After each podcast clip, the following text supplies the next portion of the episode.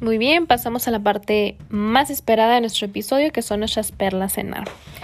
Comenzamos con que la placenta tiene una función de transporte y recordemos los mecanismos fundamentales. Estos son, número uno, el de difusión simple, que este es el, el del agua, por ejemplo, los electrolitos, el CO2 y el oxígeno, sin gasto energético.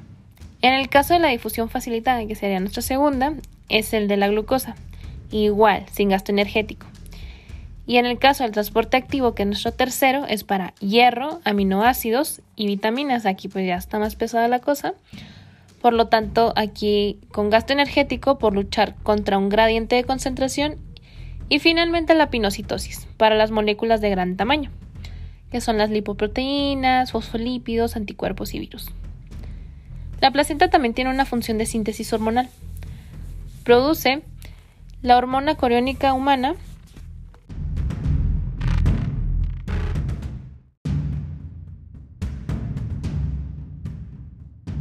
Produce gonadotropina coriónica humana, cuyos niveles máximos se producen durante el primer trimestre, ya que es la encargada del mantenimiento del cuerpo lúteo. Es de utilidad en el diagnóstico de gestación y el diagnóstico prenatal de cromosopatías.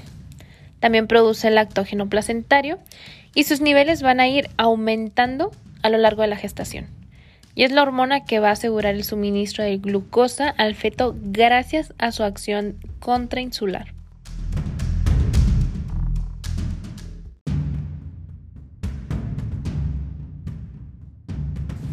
Las modificaciones cardiovasculares que se observan son aumento del volumen vascular, descenso de la presión arterial en el primer y en el segundo trimestre, y aumento fisiológico a lo largo del último trimestre. También un aumento de la presión venosa en pelvis y piernas, disminución de la resistencia vascular, aparición de soplos sistólicos, ruido de galope y desdoblamiento de los ruidos cardíacos, taquicardia y desviación del eje cardíaco a la izquierda. Se considera anemia durante la gestación toda situación en la que la concentración de hemoglobina materna se sitúe por debajo de los 11 gramos por decilitro. En el embarazo se produce leucocitosis leve, recordemos eso, pero sin desviación a la izquierda. Existe una situación de hipercoagulabilidad mediada por el aumento de la mayoría de los factores de coagulación, trombocitosis y disminución de la actividad fibrinolítica. A nivel renal se observa un aumento del filtrado glomerular, lo que va a suponer que la urea y la creatinina estén por debajo de lo habitual. También se va a producir una relajación del músculo liso, con lo que aparecerá una dilatación del sistema excretor junto con un retraso en la eliminación urinaria e incontinencia de orina. A nivel digestivo, la modificación principal va a ser la disminución de la contractilidad del músculo liso, por lo que son frecuentes la aparición de estreñimiento, pirosis, el reflujo gastrointestinal, la hipotonía vesicular. Además, puede aparecer unas encías hipertróficas e hiperémicas. Recordemos que el nombre correcto para eso es épulis. El hígado va a reducir la síntesis de proteínas transportadoras y la colinesterasa con un aumento de colesterol, triglicéridos y fosfatasa alcalina. Las transaminasas, los ácidos biliares y la bilirrubina no se modifican por el embarazo.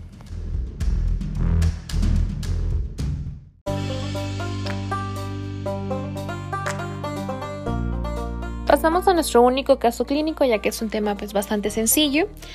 Tenemos una mujer gestante en su semana 23, presenta dolor lumbar derecho persistente y en la ecografía se objetiva únicamente dilatación pielo-ureteral.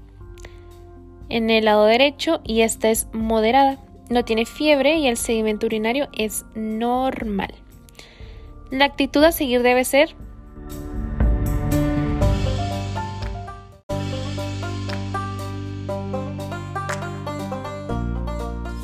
Número 1.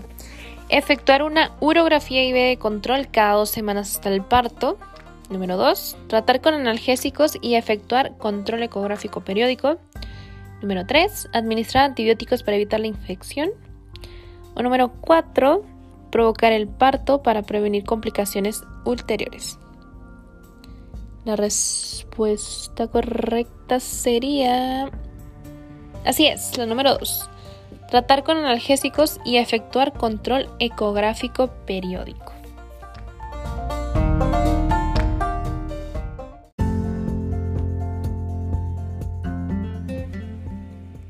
Con esto daríamos por terminada nuestra revisión del tema.